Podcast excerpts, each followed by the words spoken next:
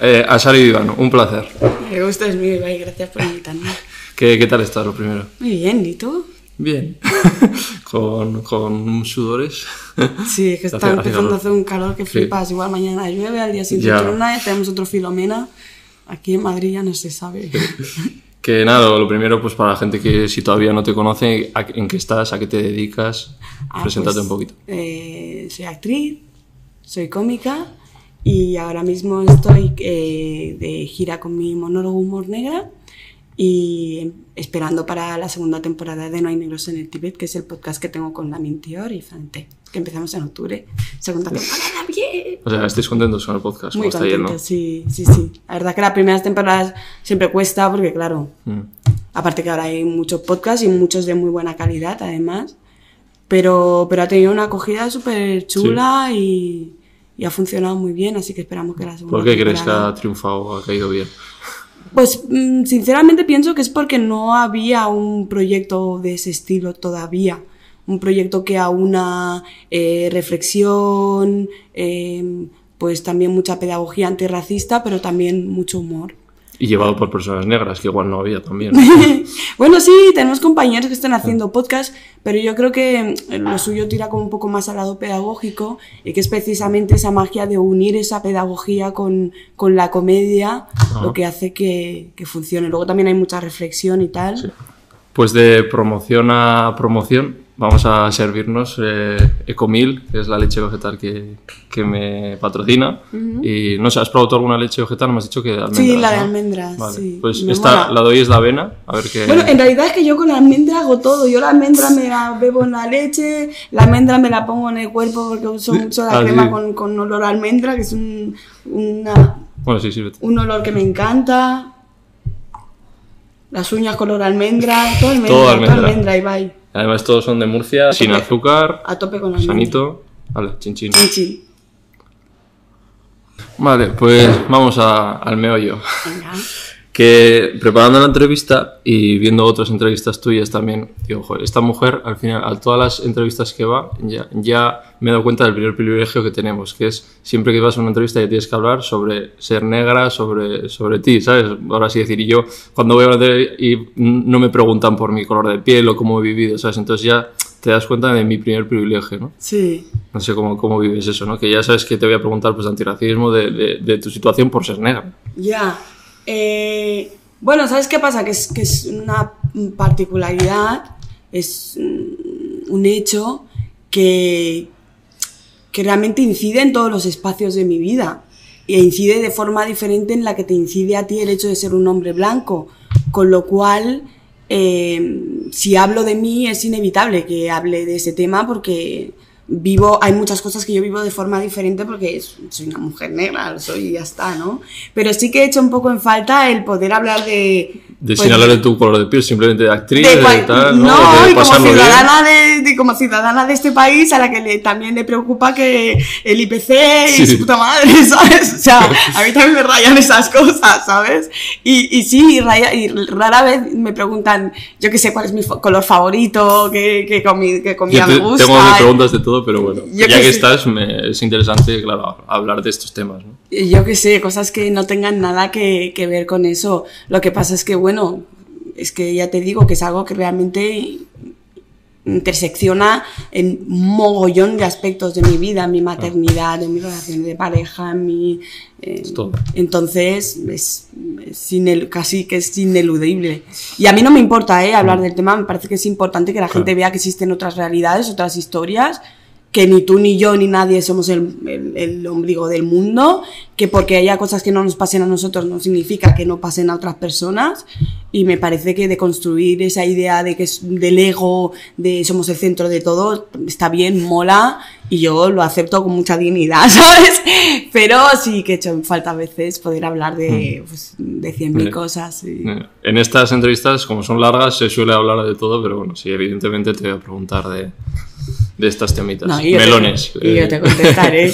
Como siempre, Sí. siempre me olvido que estoy haciendo una pregunta, lo- de que estoy haciendo una entrevista, lo cuento todo todo. y le comentaba a Robert que mi problema con las entrevistas, que me encantan porque me encanta sí, que charlar, dices, uy, son que luego se tienen que publicar, ¿sabes? Entonces es cuando digo, mierda, eso no ya. tenía que haber Además, dicho". estas, por lo que dice la gente, se abren demasiado y luego dicen, joder, lo que he largado. Exacto, exacto. Pues a mí me pasa eso todo el rato, porque me olvido de que estoy en una entrevista y me pongo a charlar como, como de tú a tú. Sí, eso es guay, en parte también. fatal. Bueno. Por eso cuido mucho también a- con, con quien hago Ya. entrevistas.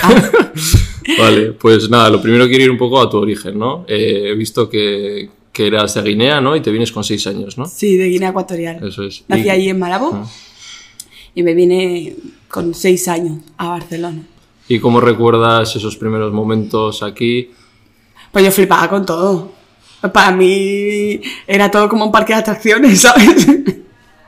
Todo me parecía súper curioso. De hecho, hay un, una anécdota en el monólogo que he grabado recientemente, además, en, en Fibeta Lambda, en el que cuento que salimos del aeropuerto y vi un paso de cebra. Yo, yo nunca había visto un paso de cebra. O sea, no te hablo de cosas como súper Sí. magníficas y como súper... "Oh".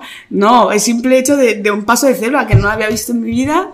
Y yo le pregunté a mi madre qué era, ¿no? Mm. Y, y a partir de ahí, pues se sucedió, se sucedieron varias cosas que, es- que en mi opinión, pues son bastante esternillantes por, por, por esa mirada infantil, ¿no? Mm. Por esa persona que, que de repente descubre un mundo totalmente distinto. Aparte, eh, no sé si le pasa a todo el mundo, pero yo recuerdo que en aquella época, por lo menos te estoy hablando de 1992, eh, sí que había como una mirada muy idealizada de lo que era España, que yo había interiorizado de la gente que vivía a mi alrededor. Entonces, poco más que yo venía aquí al, al paraíso, Sí. mm, Isla Fantasía, ¿sabes? Para mí era Isla Fantasía. Y, y yo me acuerdo que vi un papel tirado al suelo y pensé, hostia, hay un papel tirado al su- en el suelo. Para mí no había papel, o sea, en mi España de mi cabeza no había papeles tirados en el suelo. Y recuerdo que íbamos paseando por la Rambla de Barcelona y vi a una señora eh, de cuando había mm, eh, mimos. Ahora no sé si hay, no sé si lo quitaron o lo, regular, lo, lo regularon, no sé. Pero en aquella época sí que había mucho. Estaba el típico con, la- con la típica pelota haciendo de Sí. pelé, los otros disfrazados de mimos. Y había una señora vestida de Virgen María. Y yo pensé que era de verdad. Porque, Claro, como lo habías idealizado. porque en mi cabeza cuadraba perfectamente que la Virgen María viviera aquí, ¿sabes?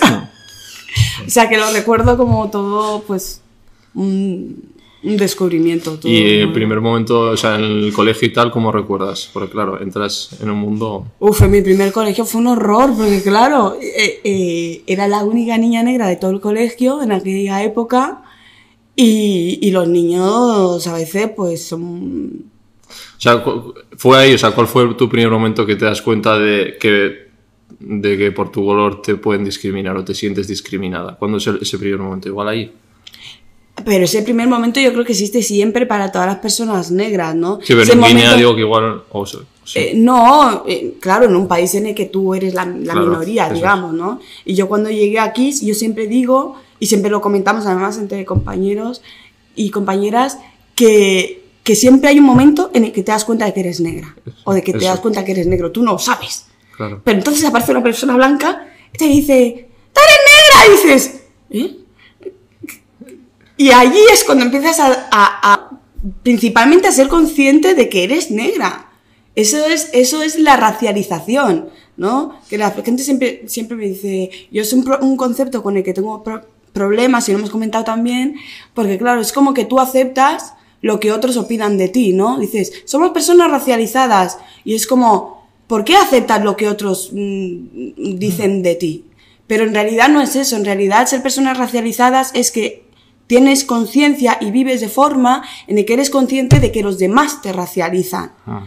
Y ese es el momento clave en el que te encuentras con una persona blanca que dice, eres negra. Desde ese momento tú no lo sabes porque nunca has vivido ese contexto en el que te están racializando.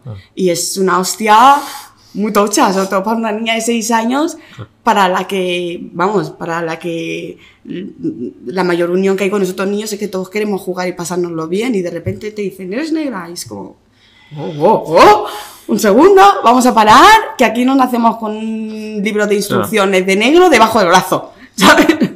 Si además pasa en la infancia, que se supone que los niños son como vírgenes, que no tienen ningún, no deberían tener prejuicios. Y lo son, pero los niños también son esponjas. Claro, de los padres o de los profesores. Y, y asumen e interiorizan todos los prejuicios de sus padres. Y yo siempre, siempre te dicen, son cosas de niños. Y es cierto, porque los niños no, no, no tienen esa, esa- Maldad, esa maldad. Pero por otra parte no es cierto, porque esas cosas de niños son cosas de adultos. Y es ahí a través de esa idea desde la que se tiene que tratar y no ningunearla porque las palabras de niños, porque las palabras de los padres salgan por cosa, por boca de los niños. Claro. ¿Me entiendes? Entonces, yo creo que sí, son cosas de niños, pero esas cosas de niños son cosas de adultos y se tienen que tratar. Y eh, an- antes de seguir, so- quiero aclarar términos para, para no liar, porque bueno, han pasado por aquí personas trans, eh, hablamos, hemos hablado sobre gordofobia y siempre digo, por- porque igual digo algún término que... Sí, sí, o sí, sea, seguro. Si eso me Y dices... yo también. eh, sí. Y yo también. Pero, ¿tú qué dirías que es lo correcto o lo que las personas negras decís que os- cómo se os tiene que llamar? O sea... Pues porque- a las personas negras se nos tiene que llamar personas negras Eso porque es. somos negros. Pero racializado estaría bien también. Si hablas en términos generales, sí. Y siempre que tengas en cuenta que estamos hablando de la racialización que viene de la sociedad en la que, en la que habitamos. Claro. Yo rehuyo de esa... Somos racializados como asumiendo Claro. que eso es lo que somos. Claro. Pero sí lo acepto como forma de expresar eh, que, que estamos viviendo en una sociedad en la que somos Bueno, muchas racializados. veces me dicen personas racializadas. Digo, a ver, no es negra, no, no hace falta tampoco. Ya, pero se habla cuando se habla en Sí. términos generales de todas las personas que están racializadas. Vale. Por Por ejemplo- ejemplo, un- una, una cosa muy curiosa, por ejemplo, eh, las personas canarias. Hace poco hablábamos del racismo inmobiliario. Las personas canarias son blancas, eh, son de. Canarias, pero, pero cuando muchas me explicaban que cuando llaman por teléfono no les quieren alquilar los pisos porque tienen acento venezolano. Claro. En ese momento, esas personas canarias, que en realidad no tienen una experiencia de migrante, digamos, están siendo racializadas Claro. como venezolanos. Claro. Pero creo que también dentro de ese término se tiene que usar con cuidado porque hay racializaciones y racializaciones. Que esa persona canaria luego se planta ir aquí en el piso, a mí no. Claro. Entonces, hay que. Claro.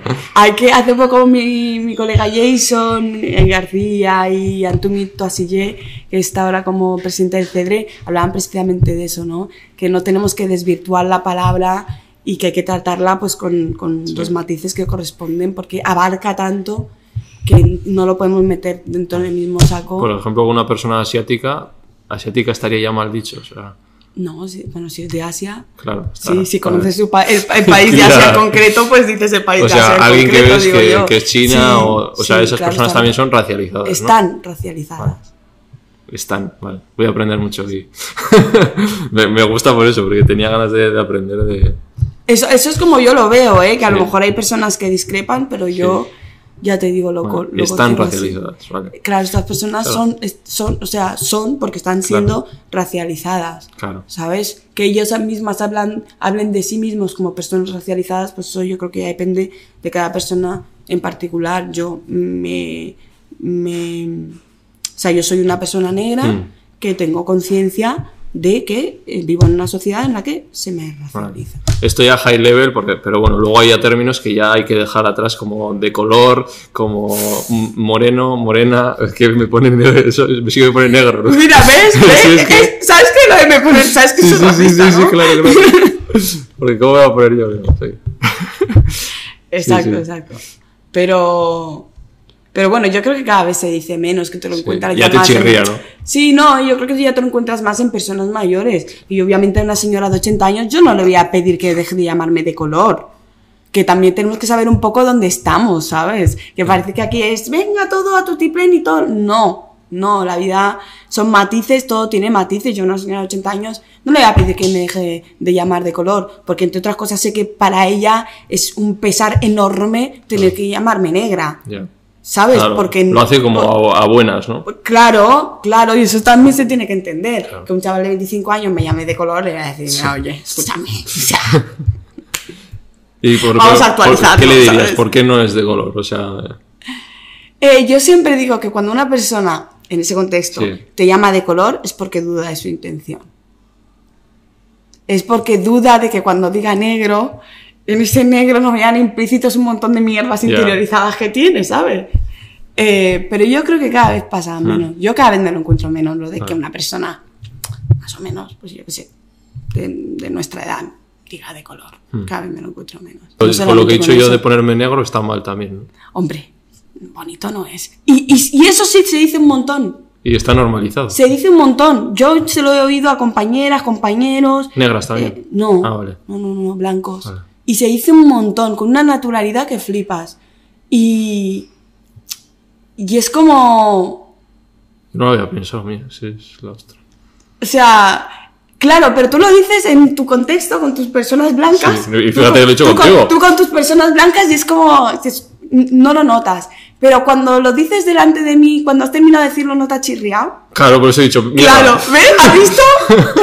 ¿Ha- ha- ¿Has visto? Por eso es importante ver que nuestra realidad no es la realidad de todo el mundo. Porque cuando somos conscientes de esto, cuando tienes la oportunidad de interactuar con realidades personas, con otras realidades. Porque a lo mejor si tú no hubieras salido nunca de ese contexto en el que todos son blancos y a nadie, eh, y a nadie le chirría, nunca te hubieras, ¿sabes? No- si tú no tuvieras la, la oportunidad de sentarte aquí conmigo y de repente decirlo en voz alta, como lo has dicho siempre, tan natural, y de repente verme a mí decir, hostia, claro. esas cosas son las que te cambian, el estar, el, el- el- el comunicarnos con otras personas, el conocer, el acercarnos, Aprender y... de- es lo que nos invita a conocer otras realidades y que no pasa nada, que todos tenemos un montón de mierdas interiorizadas y un montón de prejuicios, pero tenemos que estar abiertos y abiertas a deconstruirnos e incluso a errar Claro. y decir, joder, pues sí, mm, me he equivocado porque lo tengo súper interiorizado, pero oye, que no pasa nada. Y además te lo dices tú y te lo digo yo, no pasa nada, Ibai. ¿Ya lo has visto? Ahora seguro que cuando me vas a decir pensarás, hostia, mira, me pasó el otro te día con, hostia, me pasó el otro día con Asari, tío, y- ¿sabes? Y así solo Esas digo cosas a alguien molan. ya le puedo decir. Esas cosas molan. Mm. Porque yo, por ejemplo, eh, a mí mis prejuicios siempre eh, eh, me- los exteriorizo o siempre me salen sin querer, pero a mí me vienen por defecto. ¿Sabes? Yo soy de prejuicios con exceso de cariño. Sí. ¿Sabes? Yo soy de las que diría gallitos. ¡Eh, me encantan los gallitos! ¿Sabes? De exceso de cariño. Pero ¿por qué ese exceso de cariño si no hace falta? ¿Sabes? Claro. No necesito tu exceso de cariño, necesito tu respeto. Es. Y ese respeto viene con decir las cosas de forma natural y con buena intención.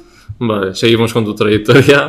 De la infancia nos hemos quedado. La adolescencia, ¿cómo recuerdas? Que ya querías ser, eh, no sé si el humor ya estaba en tu vida, cómo llega el humor a tu vida. Pues mira, yo siempre digo que yo no era la graciosita del grupo, pero sí era la que sabía decir cada cosa pertinente en el momento oportuno. Esa era yo, la impertinente. pum. la impertinente. La listilla. Esa era yo. Y, y jolín, yo recuerdo una adolescencia, yo me lo he pasado muy bien de cría. Y fíjate que cuando, que cuando lo vivía de niña no lo veía, no lo veía así. Porque bueno, yo estuve en un internado, todas las niñas iban a casa, todas las niñas y niños iban a casa, yo me tenía que quedar allí.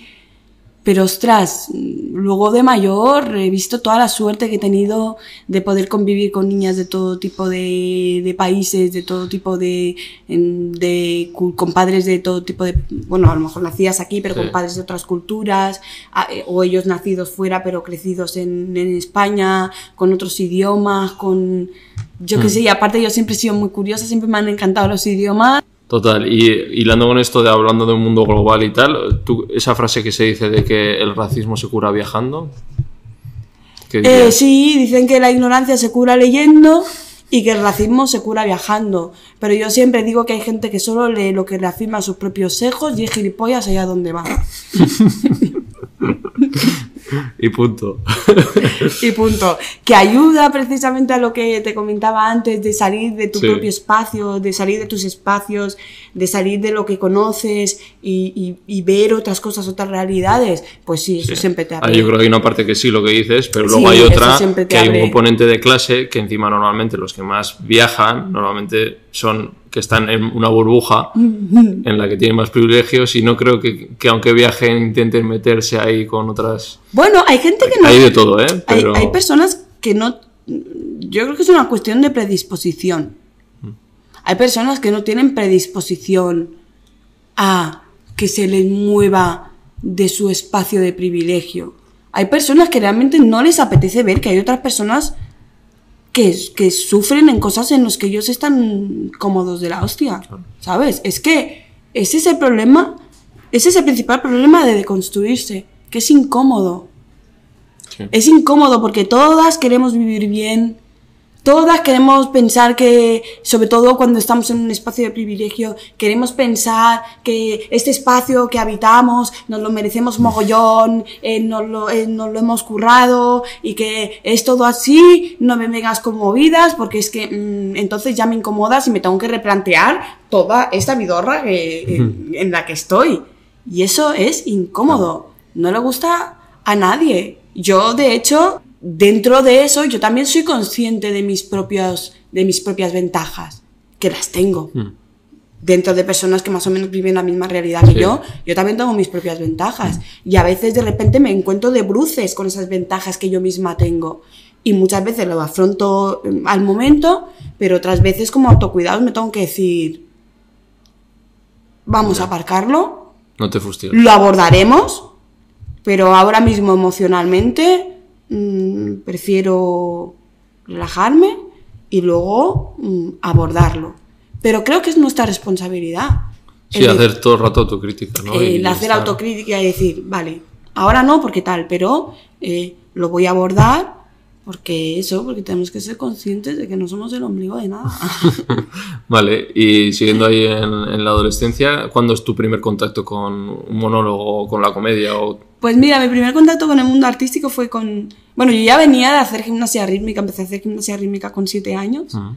eh, a bailar también, y, y estuve bailando hasta los 14 años prácticamente. Con 15 años me uní a mi primer grupo de, de teatro. Eh, a los 16 hice mi, mi primera obra de teatro con el que estuvimos ahí de gira por Cataluña. Una cosita pequeñita, ¿eh? no te estoy hablando que estuviera en Dago y Dagón, ni- Pero bueno, eh, fue mi primera incursión en el mundo de teatro, me encantó. Eh, además me animaron mucho a seguir. Y, y luego a partir de ahí, pues mis padres me dijeron, busca el plan B, porque esto ya sabemos cómo va. Hicieron muy bien, les hice caso, estudié otra cosa menos inestable, ¿Qué estudiaste? eh, administración. Ah, vale. Y, y nada, y, y- empecé a trabajar muy jovencita en, en, en oficinas Sí. y tal. Y lo iba compaginando con, con curros de bailar, con publicidad, hacer publicidad, fotografía de, de moda, cosas así. Y con 21 o así, dejé mi trabajo en, en Barcelona, entré al despacho de, de mi jefe, después de estar ahí chuc, chuc, chuc, chuc, con los números, con los no sé qué, con, los, con, con el almacén, con las entradas, con el stock, no sé qué, me metí en el despacho de mi jefe y le dije, mira, ¿sabes qué? He pensado en dejar este trabajo estable en el que gano muchísimo dinero y me tratáis de maravilla, porque nada, que quiero ser actriz. Y mi jefe me dijo, perdona. ¿Sabías que ibas a tener futuro dentro de la interpretación o No, no tenía ni idea. ya te tiraste ahí? No tenía ni idea, pero sabía que quería intentarlo. Que era lo que siempre me gustó, que, que era lo que siempre me había gustado, que además parecía que podía tener madera y, y me lié la manta a la cabeza y le dije a mi jefe que, que me. ¿Cuáles eran los papeles que te ofrecían? Para que la gente sepa. Tú vas Bueno, yo creo que la gente lo sabe porque llevo con esta matraca desde que Pero bueno, empecé, si no te- ¿sabes? igual no te Que el otro día me dijeron en el podcast, Asari, vamos a abordar este tema, que es un tema que tú conoces bastante, no sé qué, y tal. Y seguro que será muy interesante. Digo, no lo será. Digo, no lo será porque probablemente sea un programa en el que hable poco, porque es un tema que no me da chicha. Y habla tanto del tema que me aburre, que me aburre. Pero bueno, sí, Sí. es la realidad que nos ha tocado vivir a muchas actrices negras en este país, que se están haciendo de prostitutas todo el rato, sin parar, como si no hubiera otras cosas. Joder, es que es, el- es que es como el colmo de la maldad, ¿sabes?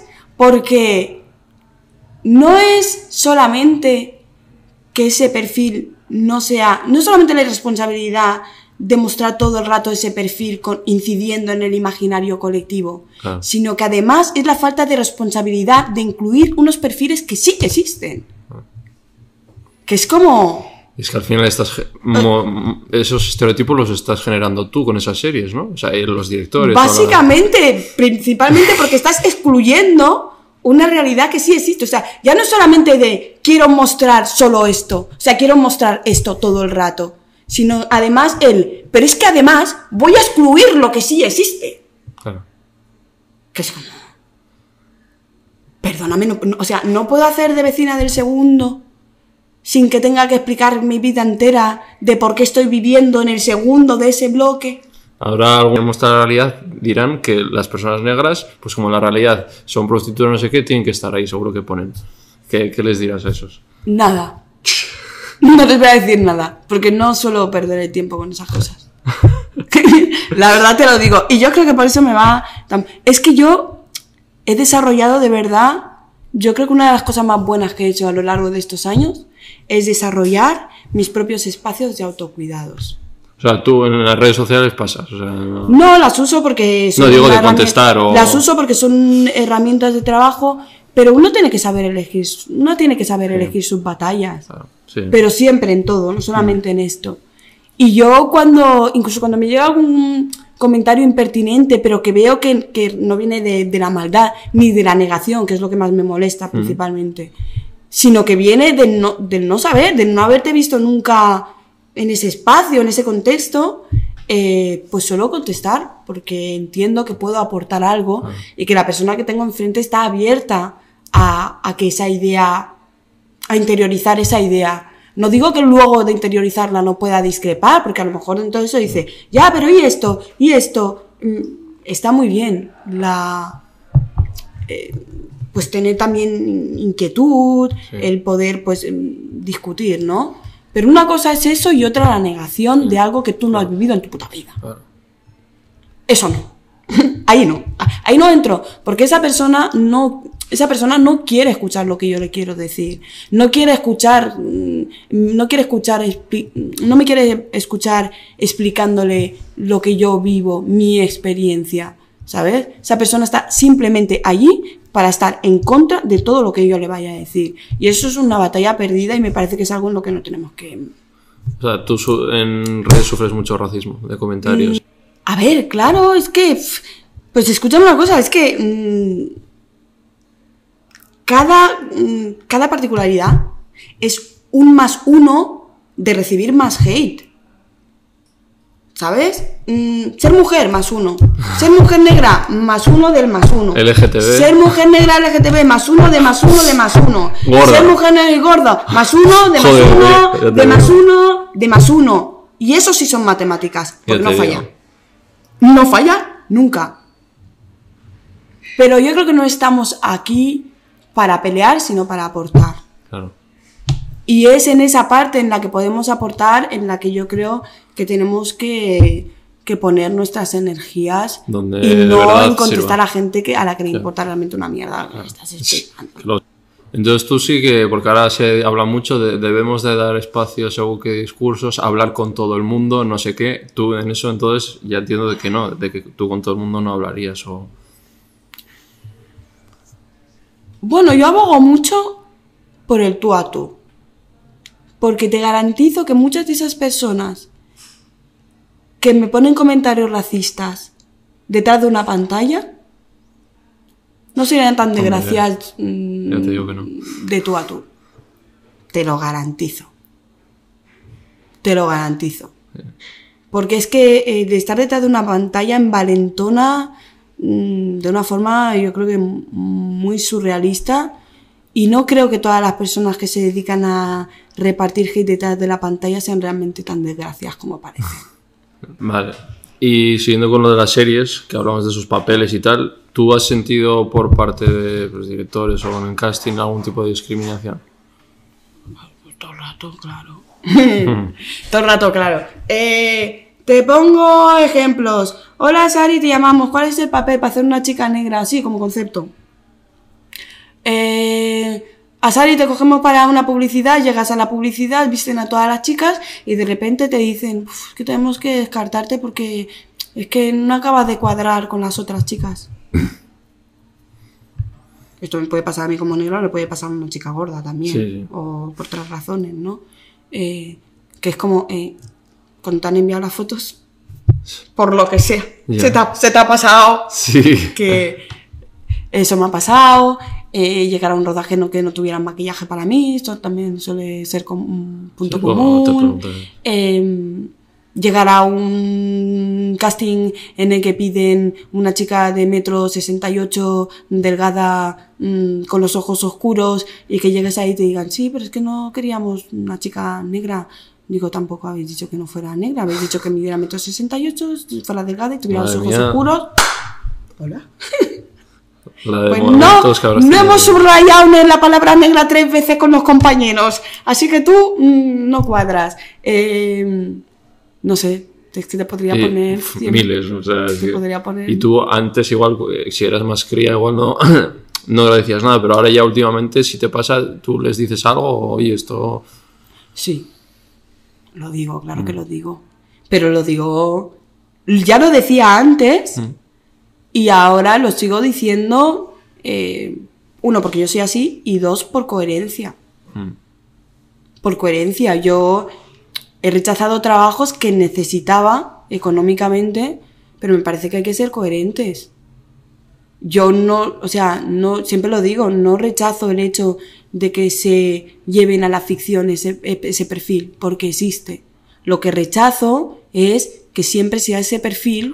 Cuando existen otros muchísimos perfiles que además pueden ayudar positivamente a que se cambie el imaginario colectivo, a que se cambie el imaginario que tienen las personas, muchas personas, de lo que es de, de, pues de las mujeres negras. Claro. Que luego cada, que además eh, me parece, porque hablábamos antes, que cada persona, lo importante de cada persona son sus matices. Lo importante de cada persona son sus matices. Ahí es donde tú conectas con la persona, ahí es donde tú conectas con un personaje. Eh, ¿Cuáles son sus matices? ¿Cuáles son sus manías? Eh, ves al personaje de Berlín en la casa de papel, por ejemplo, y el tío es un cabrón, pero Sí. hay, sitios, hay sitios, hay lugares comunes en los que dices, Claro. ¿por qué? Porque te están presentando a esa persona con sus matices. ¿Por qué el público, por qué siempre dicen los negros no venden? ¿Cómo vamos a vender si nuestros matices quedan siempre fuera de la pantalla? Claro. Lo único que muestras es que somos negros. Pero eso no soy yo. Sí. Eso es una particularidad mía. Claro. Yo soy mis matices. ¿Cómo la gente me va a convertir en un Berlín si, si no, si, me- si no tiene matices? Sí. Si me han llamado para hacer de una chica negra. Y ahora encima están intentando en películas como meter de protagonistas tal y está como es surgiendo polémicas de todo el mundo de ya se han cargado la película, el James Bond negro o la James Bond negra, no sé qué. Sí, O sea, ¿qué hablo- eh, también hablo de eso en humor negra.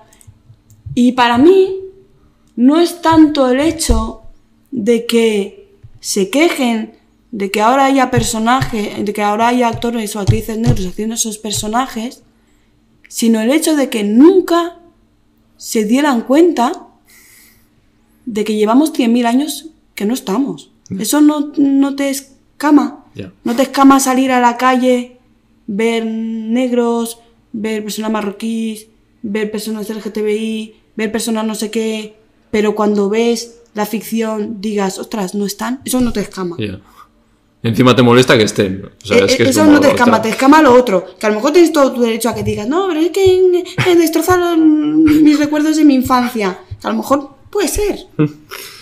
Pero en tus recuerdos de infancia no recuerdas que había gente de todo tipo y que esas personas de todo tipo no.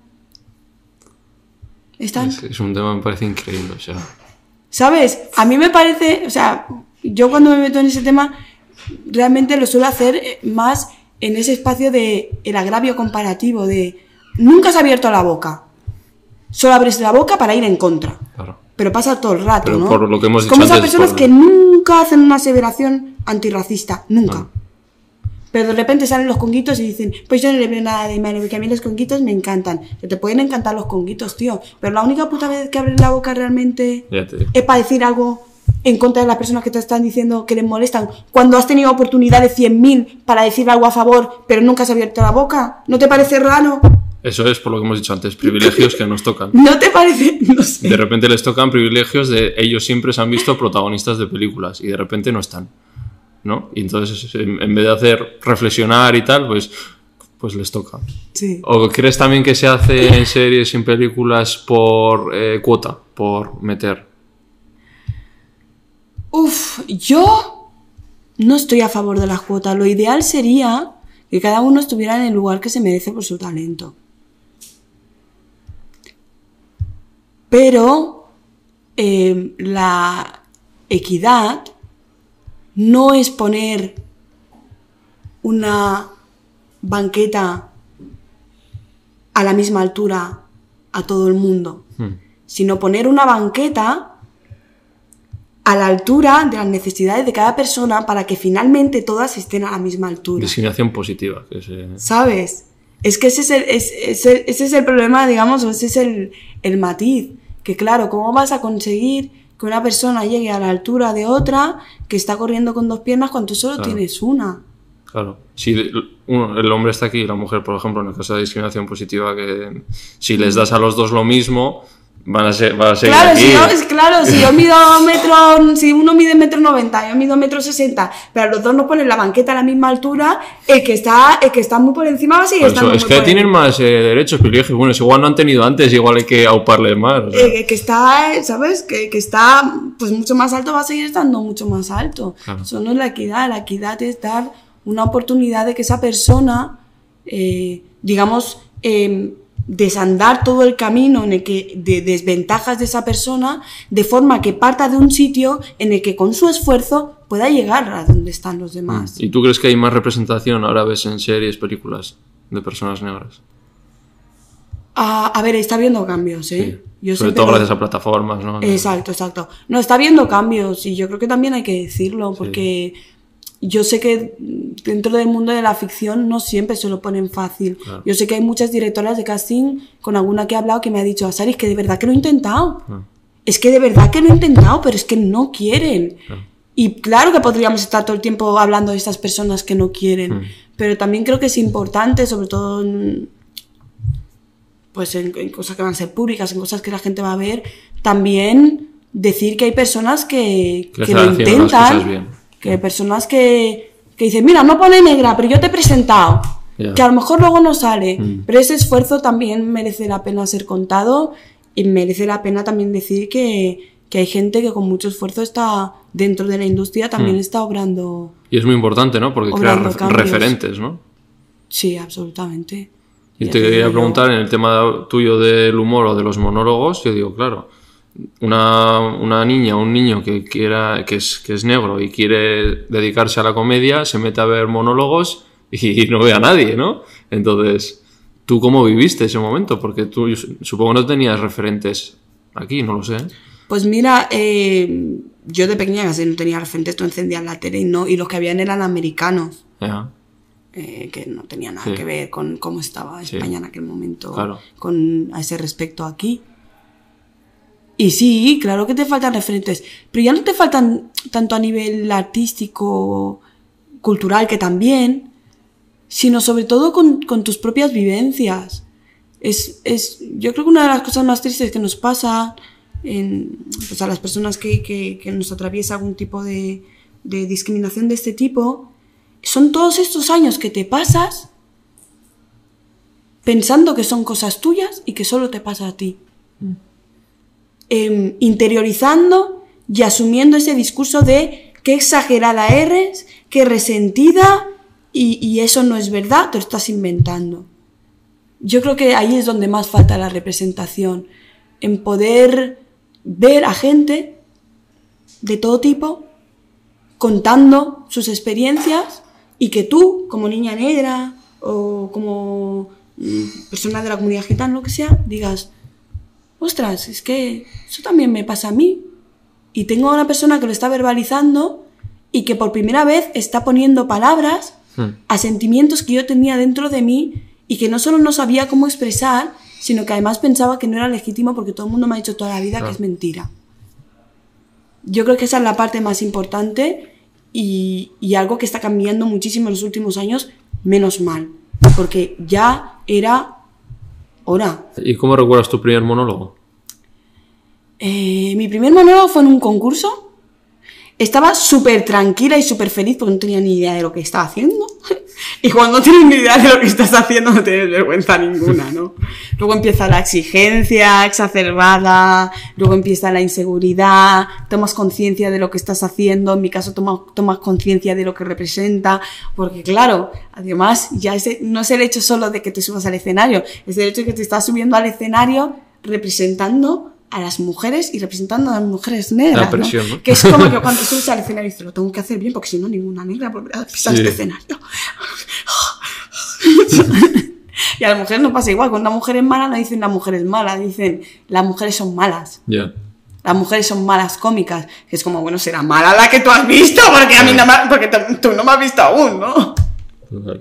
Y, y esa presión es algo pues, que los compañe- otros compañeros no tienen, Claro. ¿no? Pero creo que. Pero creo que, que también es un, empuje. Creo que también es una, puede ser una motivación, como lo fue en mi caso. Y, y a mí personalmente, eh, con todo y que es una presión añadida, con el tiempo he aprendido a verlo también como, como un, pues eso, como, como un empuje, como una, una motivación. Yo siempre digo que yo solo me represento a mí misma y ya me cuesta lo mío, Mm, ser sí, coherente claro. todo el rato, porque a veces me contradigo y se me va la olla. Pero, eh, joder, es precioso que la gente te diga, tras, es que gracias a ti mm, he pensado en ser actriz, ¿tú qué opinas? ¿No? Eso es eso es súper bonito, joder. Vale, y cuando ya te dedicas a, la- a los monólogos, a la comedia, ¿qué puedes decir? Ya está, cuando recuerdas. Nunca. ¿Qué? Nunca. No. Porque, eh, no, digo nunca porque por lo menos yo ahora mismo estoy en un punto en el que no siento todavía que haya llegado. Ujú. ¿Sabes? Y es curioso porque pasas por etapas de, ahora sí, ahora he encontrado al personaje, he encontrado mi voz, no sé qué, tal. Y yo creo que realmente para mí el encontrar mi personaje y encontrar mi voz es lo que me ha hecho darme cuenta de que todavía no estoy. No sé si entiendes, sí, el, sí, sí, no sé si entiendes el matiz. Sí, que no has llegado a tu. a lo que tú Y me parece que es, no sé, que es, es muy interesante, pero obviamente sí, he tenido muchas oportunidades Ah. y muy buenas. eh, he estado y se ha contado conmigo en muchos proyectos muy chulos, también porque me lo he currado mucho, ¿eh? Claro. Que yo escribo todos los días, no paro de escribir. Escribes en el país también, ¿no? Bueno, como- ahora me refería a escribir comedia, Sí, pero sí, sí. también he estado como columnista en El País y en Picara Magazine. Y, y también porque me lo he currado mucho, pero bueno, sí, sí, se me han brindado oportunidades. Y, y bueno, estoy contenta, estoy agradecida, la verdad. Me he encontrado con muchos compañeros que siempre me recomiendan, que, Mm. que siempre apuestan por mí. Y no sé, yo en el mundo de la comedia, la verdad es que he encontrado muchísima sororidad, siempre lo digo. Sí Y con- mucha sororidad de compañeras y muchos compañeros majos que, bueno, que dicen, ¿me mola lo que hace? Pues, ¿Y cómo has visto la acogida al público cuando tú haces los monólogos y tal? ¿Es alguna experiencia que... que a- al principio cuesta. Porque yo, yo siempre digo que al principio cuando hacía comedia, me subía al escenario y la gente me miraba con cara de, ¿y ahora qué? Porque claro, la, la comedia, el reírse es un ejercicio de empatía. Sobre todo cuando, cuando eres cómico monologuista y cuentas cosas, ¿no? Se trata de que la otra persona de repente pueda ponerse en, en tu lugar, de que pueda vivir esa situación de estar dejándolo con tu pareja y decir, hostia, es verdad, tío, es verdad. Mm. Pero claro, lo que yo pueda contar o lo que ellos esperan que yo pueda contar, así a priori, no cuadra con lo que es su vida. Piensa, ¿en qué lugares comunes puedo tener yo con esta chica negra? ¿No? Entonces ya partes como desde un menos algo que tiene que, primero, deconstruir esa idea en cuestión de cinco minutos y a partir de ahí ya O volar. sea, tienes un doble trabajo en sí. Sí, más o menos. Y a partir de ahí ya volar. Luego con el tiempo pues ya van conociendo más o menos tu comedia, lo que haces, mm, qué has hecho, de dónde vienes y tal. Y generalmente ya viene un público pues que más o menos ya sabe lo que, Sí. lo que vas a hacer. Aunque a mí lo que más me mola es cuando viene la típica novia que viene arrastrando al, al novio, que ves que no tiene unas putas ganas de Sí, estar que ahí. le ves la cara ya desde arriba, Eh, ¿no? viene de- que le ves desde arriba que no tiene ninguna ganas de estar ahí. Generalmente son los que están así. ¿Sabes? Que ya vienen como, pues a mí no me gusta. y salen descojonados y salen Sí. habiéndoselo pasan- pasado bien. Y que además muchas veces te hacen y dicen, tía, pues me he reído, ¿eh? Me he reído. Que es como, ¿qué te pensabas que es esto? Pues ha venido un monólogo de comedia, sorpresa, y te has reído, sorpresa. y, y sí, te lo dicen, tía, pensaba que iba a ser más tostón, pero me, pero me he reído. Digo, joder, es que tenemos sentido del humor también, claro. Nos has visto bajando y subiendo tanto de pateras que se te ha olvidado que también podemos tener el humor sentido. encima es que es un mundo, pues eso te quería preguntar, eh, por ejemplo, el tema de- del machismo que se dice que hay, eh, que siempre, que la mayoría son tíos, ¿no? Que ahora cada vez hay más mujeres, está Carolina y toda esta gente, ¿no? Que, que ha vivido un poco ahí. ¿Cómo ves tú el panorama de, de la comedia actualmente? Veo muchas mujeres que han hecho un trabajazo impresionante y además creo que lo han hecho en un tiempo récord para ponerse al día y muy orgullosa de lo que están haciendo, la verdad. Mm, Me molaría que hubiera algo más de diversidad, también te lo digo, pero, pero bueno, creo que es algo que es- creo que, que se andará que se andará. Aparte me da un poco de pena porque al final el tema de la diversidad racial, o sea, la diversidad racial, étnica, es algo que siempre se queda a la cola de todo. A la cola de, de todo. De todo.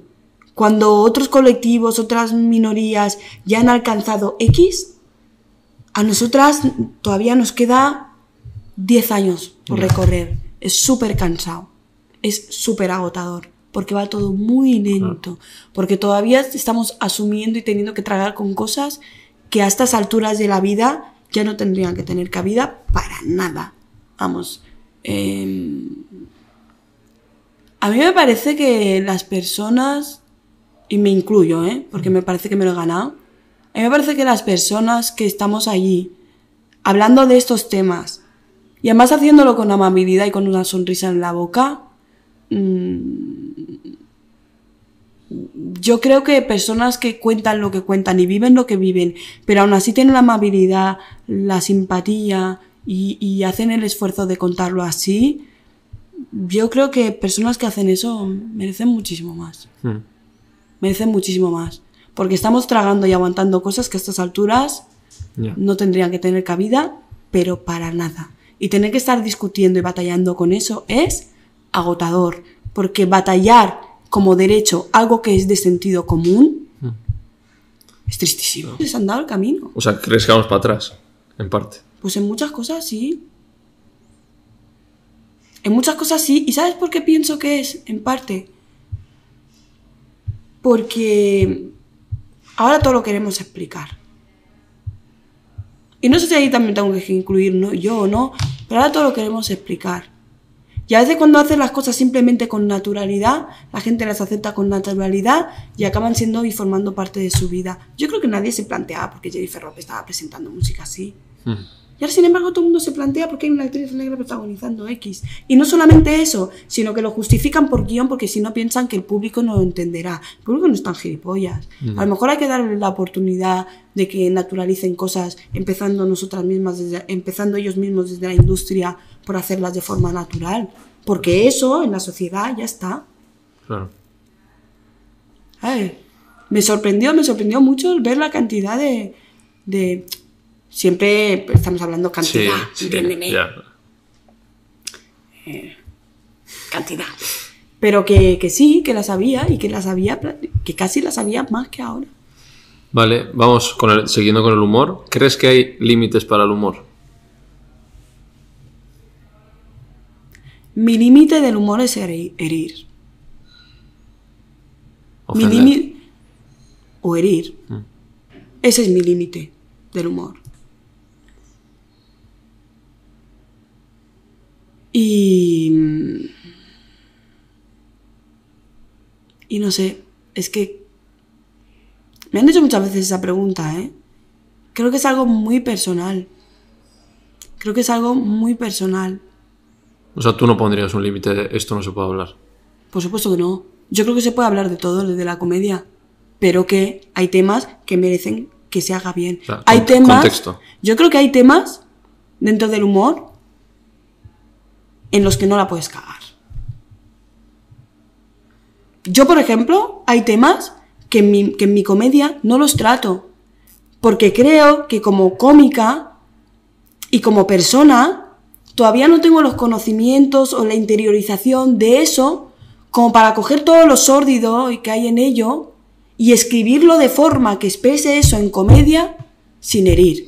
Y por eso yo esos temas no los trato. No sé si me explico. Sí. Te pones tú tus límites, ¿no?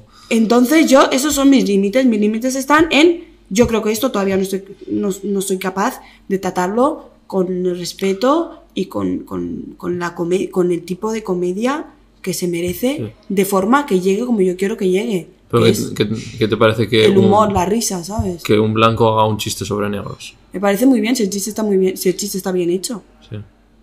Sí. Eh, Si el problema no es que haga chistes sobre negros, el problema es que a veces esos chistes sobre negros son gratuitos.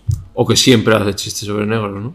Puede ser que siempre es hacia los mismos, ¿no? O sea, siempre Bueno, porque saben que es algo que provoca mucha risa en la gente, hombre.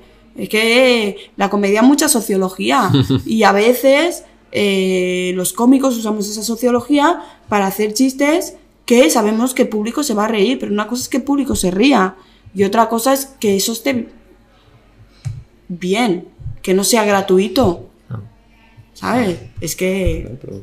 O sea, cuando un hombre blanco se sube al escenario tiene una libertad que cualquier otra persona no tiene Claro.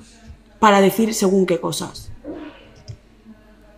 Em, sobre todo, bueno, entre otras cosas, por ejemplo, porque cuando yo digo algo, sea lo que sea, sé que voy a tener el triple cuádruple de hate De verdad.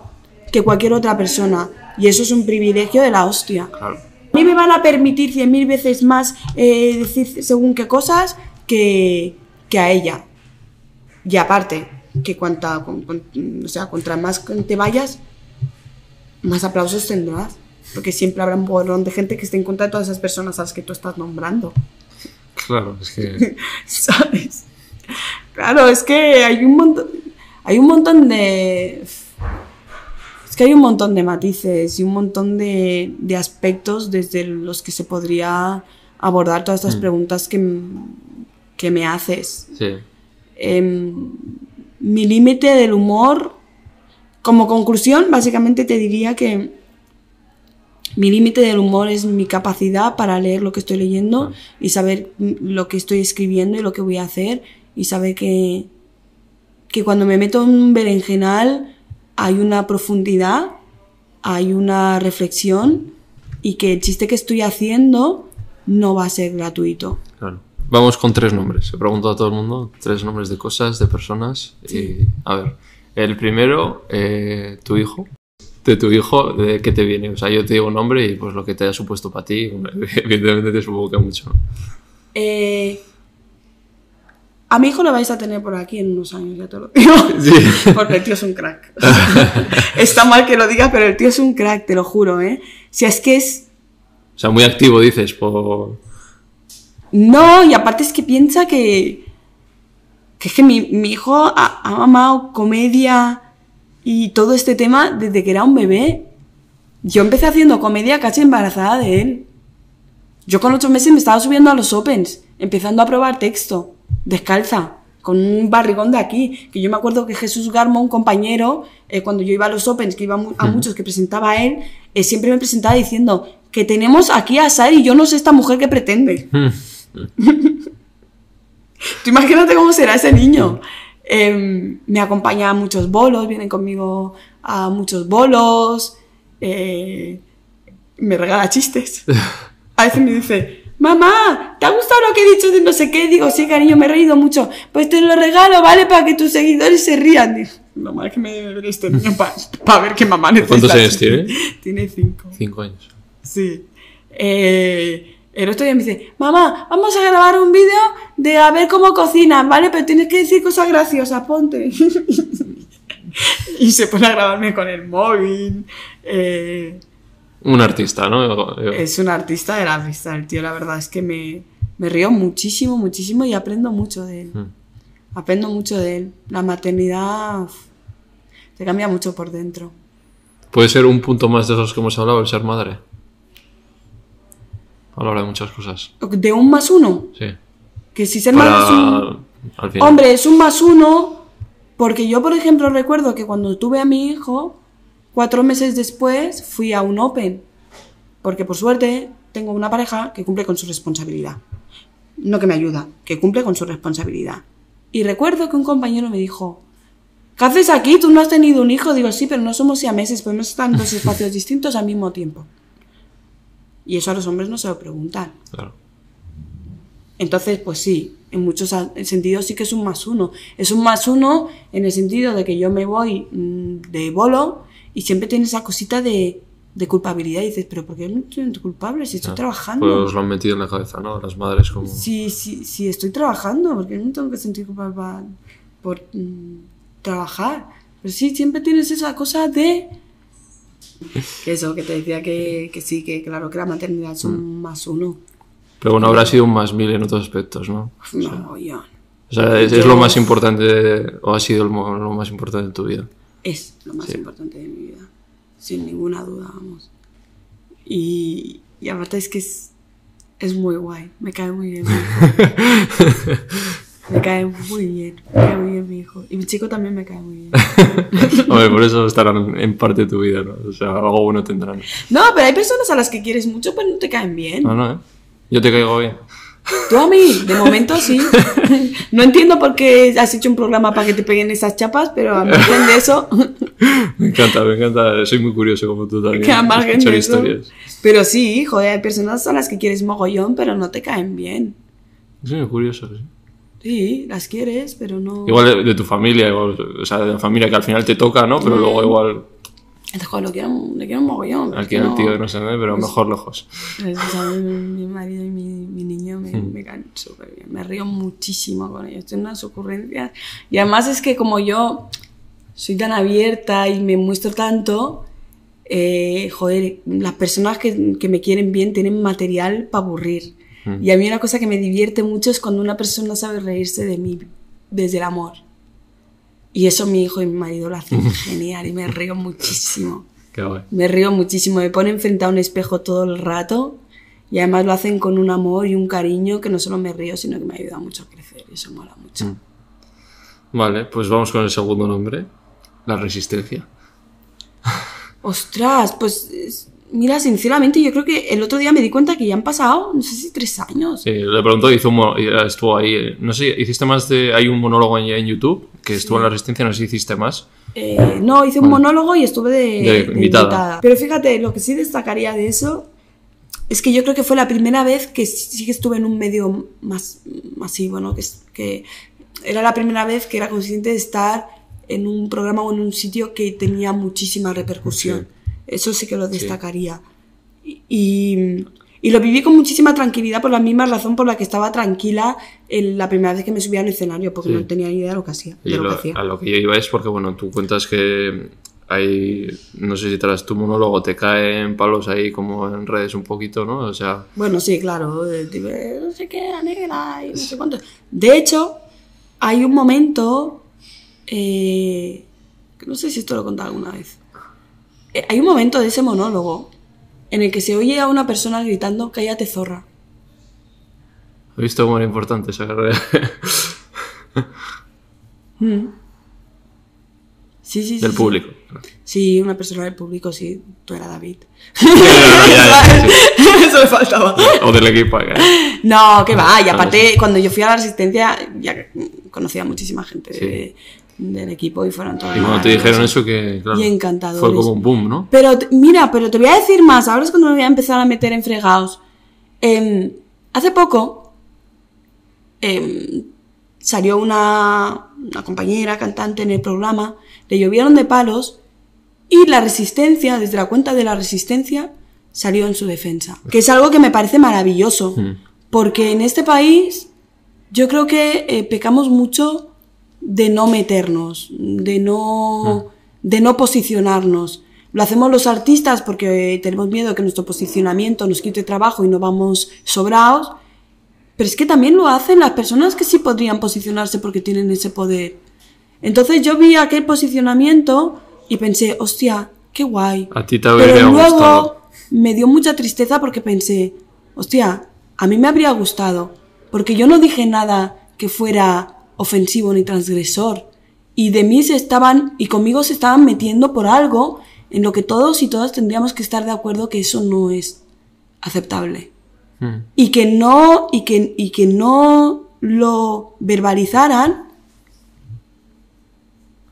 me dolió. Claro. Es que te- en otra entrevista dices, me hubiera gustado que se hubiera dicho de, de algún sitio, no sé qué, pero no decías de dónde y el entrevistador tampoco te lo tiraba. Entonces, pues yo, aquí se habla muy claro y por eso te he preguntado la resistencia. O sea, tú echaste de menos que el programa se posicionara me, un poco. me, me- sí, me dio mucha pena que el programa no se posicionara y me dio mucha pena también que muchos compañeros y compañeras no se posicionaran. Porque ya te digo, no estaban, no se trataba de defender un chiste mío, que no saben de dónde viene, cuál era mi intención, cómo lo he tirado, ¿sabes? Sí. Se trataba de algo mucho más sencillo y es no te puedes meter públicamente ni hacer escarnio de una persona por ser negra. Y es nuestra compañera y me caiga bien o me caiga peor, esto no se puede tolerar. Y creo que va siendo hora de que se haga mucho más. No estoy haciendo un agravio comparativo con la compañera, estoy destacando lo bien que lo hicieron con la compañera para destacar que a mí me hubiera gustado que fuera así, porque el hecho de que eso faltara, reconozco que me dolió. Me dolió, porque es que era, porque no era defender mi humor, era defender los derechos humanos de ¿Tú una lo hablaste persona. con ellos? ¿Con alguno? No, no, no se lo comenté. Bueno, si lo veis. Para que yo no soy una persona... Rencorosa. Para nada. Nada, ¿eh? Y lo era mucho, ¿eh? Sí. Pero el rencor es una cosa que solo te come a ti mismo. Ya. Y no, no soy rencorosa, pero a mí soy la persona menos rencorosa del mundo. No, si, si te vuelven a invitar, tú vas sin problema, ¿no? del mundo mundial. Claro, pero sí, ahí trabajan un montón de compañeros y compañeras a las que aprecio. Y aparte que no puedo olvidar tampoco que me, para mí fue un puntazo de, a nivel profesional que flipas, ¿eh? Que una cosa no quita la otra. Eh, a mí me ayudó mucho profesionalmente haber ido a la resistencial, bueno. a nivel de curro, me salieron muchas, eh, muchas propuestas, me salió alguna oferta interesante y una cosa no quita la otra. El trato fue maravilloso eh, con los compañeros y compañeras, pero, me- me- pero ya te digo, me dolió que en un nivel, que a un nivel más de organismo, a un nivel más de como, como poder, eh, no se dijera, hostia, joder, es que no te puedes meter, o sea, no puedes hacer escarnio de una persona porque es negra. Bueno, Puedes decir, este chiste es una puta mierda, porque no sé qué, no sé cuántos, y a lo mejor yo ni me voy a meter, yo no sé qué cojones ha escrito ese chiste, ni desde dónde lo ha escrito, ni por qué lo ha escrito. Y eso son cosas suyas, ella sabía lo que iba, se ha puesto ahí, ha dicho, este chiste lo voy a hacer públicamente y ya está. Pero ojo con lo que estamos tolerando, callando, ¿sabes? Al final es un posicionamiento, ¿no? Porque al final, no hablar es posicionarse. La equidistancia es un posicionamiento. Claro. Totalmente. Vale, vamos con el tercer nombre. Una cómica que admires. Cómica o igual es cómico, pero la persona que tú digas, mis referentes, tal. Es que mis referentes son un compendio de un montón de Bueno, pues cómicas y de cómicos. Sí, también. para la gente igual, pues para, para que se les conozca o si quieres decir nombres.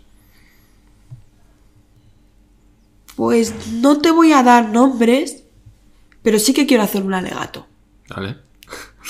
El otro día tuve con dos cómicas maravillosas. Y cuando salí, mis amigas que vinieron a verme me dijeron, tía, son brutales. ¿Por qué no salen, en los- por qué no están, por qué no las conozco? Ojo con esto. Ojo con esto. Porque las redes no lo son todo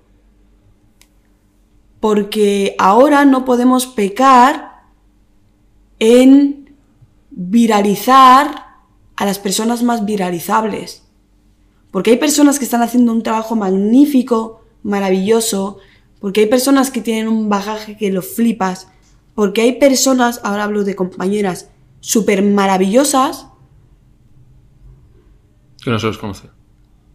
a las que no se les dan dando oportunidades porque no son virales. Dije, ostras, tío, es verdad que ahora lo- es como que lo hemos supeditado todo al... Tengo un mogollón de seguidores, eh, soy súper viral, entonces yo lo hago todo. Y como yo soy la que está aquí ahora, yo soy la que lo hace todo, ¿no? La que está en todos los programas, la que hace todas las colaboraciones, la que hace todas las entrevistas, la que no sé qué. No estamos pecando de hacer lo mismo que se hacía antes, aunque estemos partiendo de un cambio que por supuesto es positivo. Claro. Mm.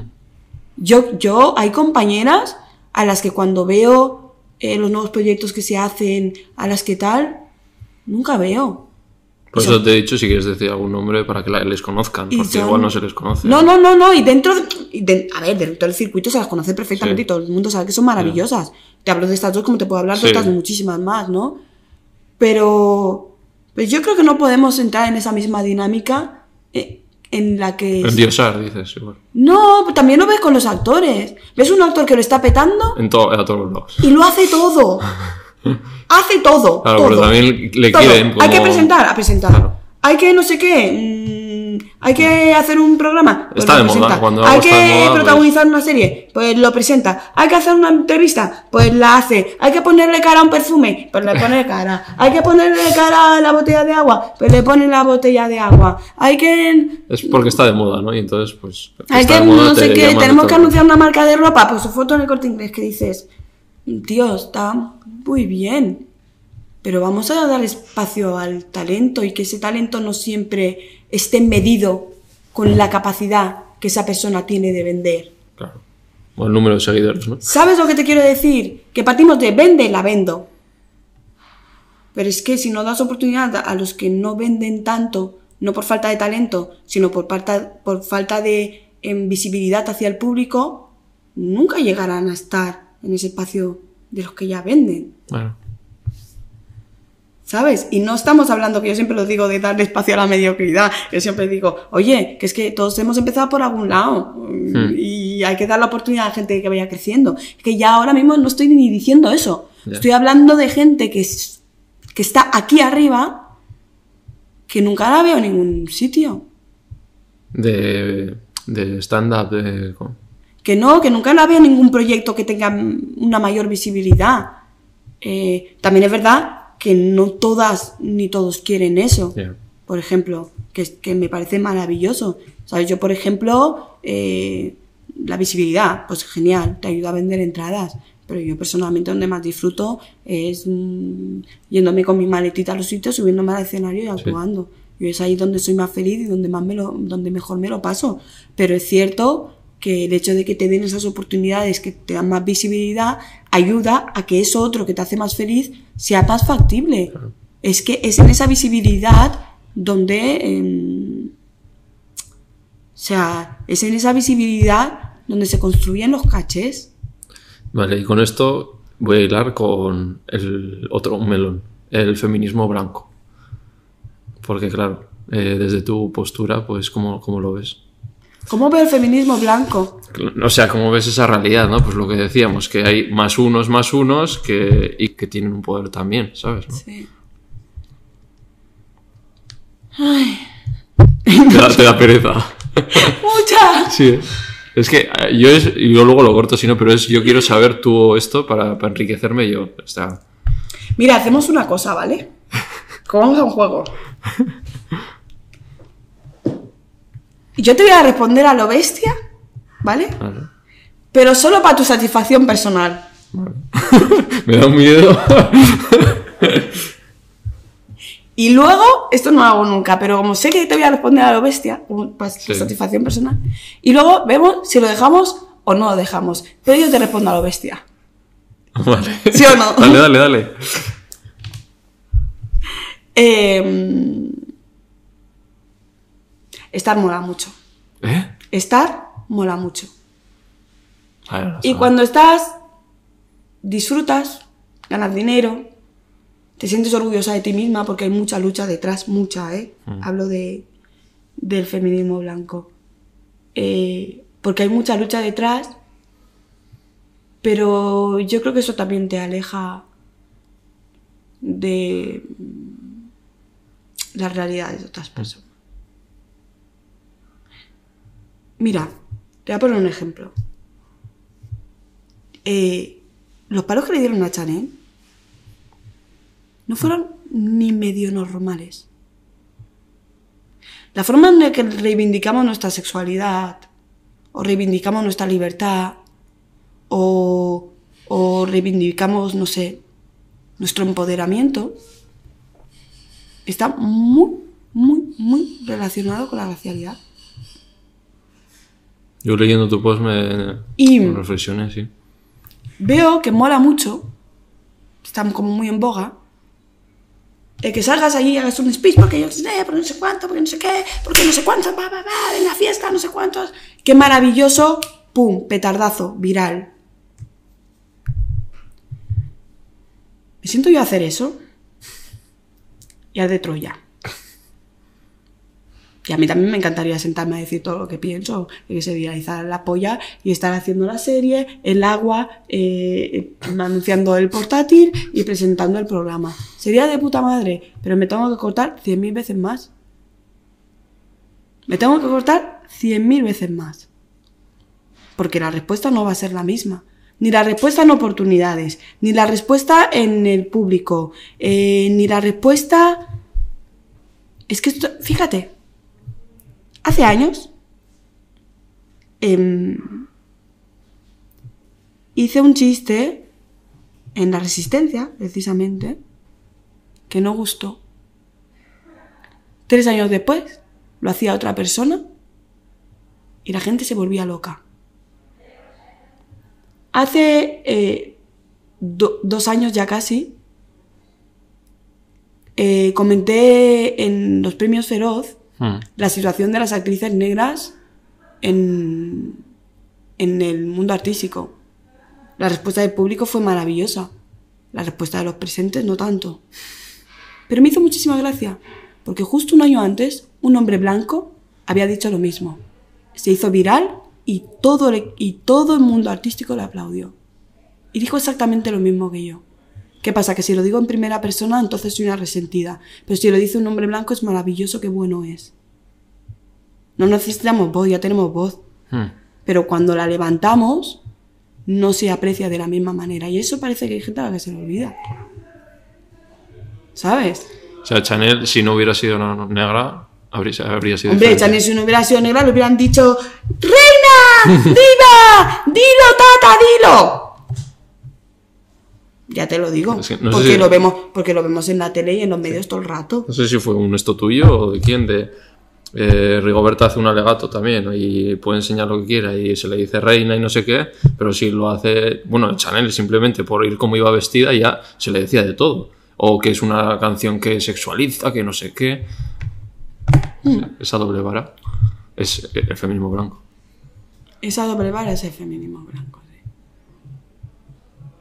Y cómo al final acabamos pasando por una doble opresión que pasa por el machismo y por el racismo. A mí nunca me van a decir una cosa, o sea, es raro que se me critique algo y que ese algo no acabe pasando por el racismo. Es como, ay, las mujeres no sé qué. Bueno, y ya que estamos aquí también me voy a meter con ella porque es negra, porque ya, pues nos ponemos. Porque ya que nos ponemos, pues nos ponemos. ¿Sabes? No sé. Ajá. Bueno, no ha sido muy dura. Pensaba que me iba, me iba a soltar aquí. No, es que, es que sinceramente me he dado cuenta de que no puedo ser dura ya. Porque Bueno, pero contundente. Sin más. no está, se están logrando cambios. Yo creo que, que las compañeras que están sí que están haciendo cambios y se están mojando cada vez más. Para ti el éxito. Uf, nueva pregunta. Pero esta no estabas cansada de responder, ¿no? Estás... No, Ah. no estoy acostumbrada. Nadie me lo pregunta nunca, por algo será. Esta no tiene éxito, ¿no? No. Son muchas cosas el éxito. Más El éxito son muchas cosas. El éxito son muchísimas, muchísimas cosas. No sé, está el éxito familiar. Soy feliz. Tengo apegos emocionales que son respetuosos, correspondidos.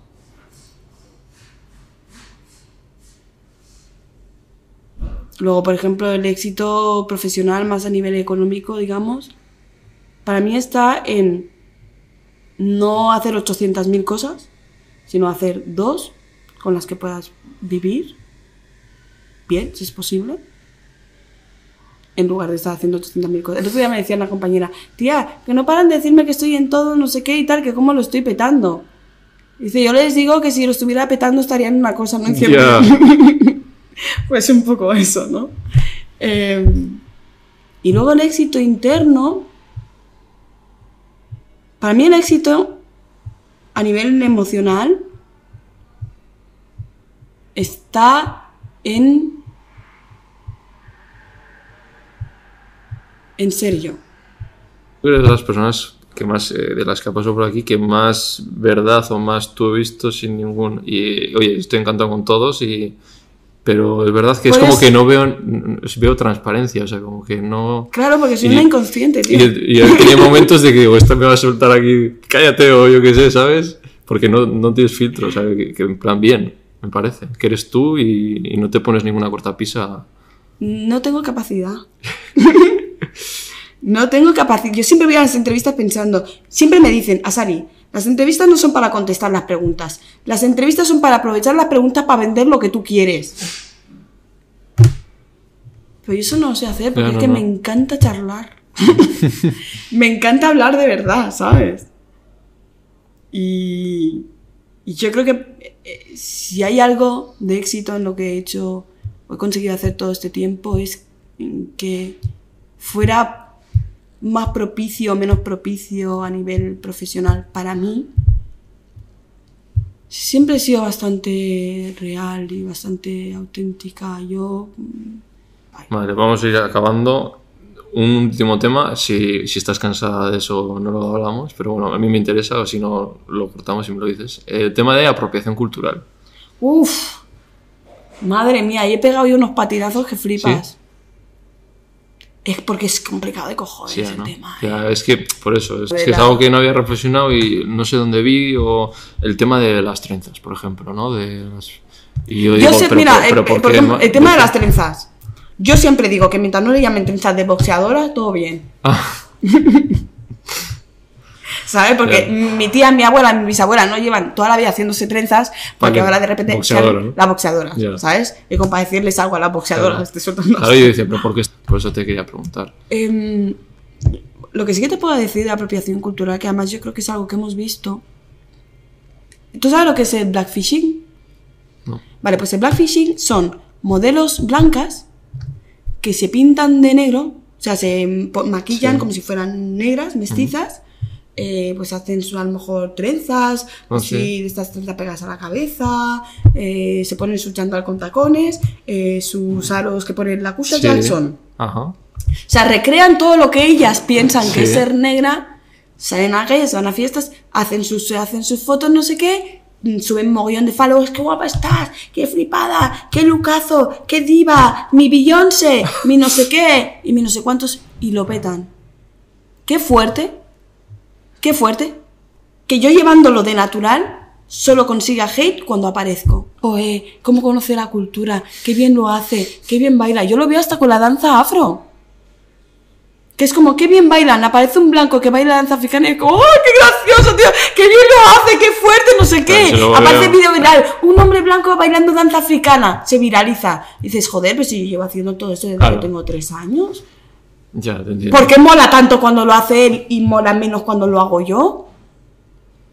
Y esto de lo de los maquillajes, que se me había olvidado antes preguntar, en los programas estos donde en tu cara me suena, por ejemplo, me- eso sí que me chirriaba, ¿no? Que ahí de tanto pensar digo, oye, ¿por qué, por ejemplo, Nia, que es eh, la, la chica negra que estaba, siempre hace de negra, ¿no?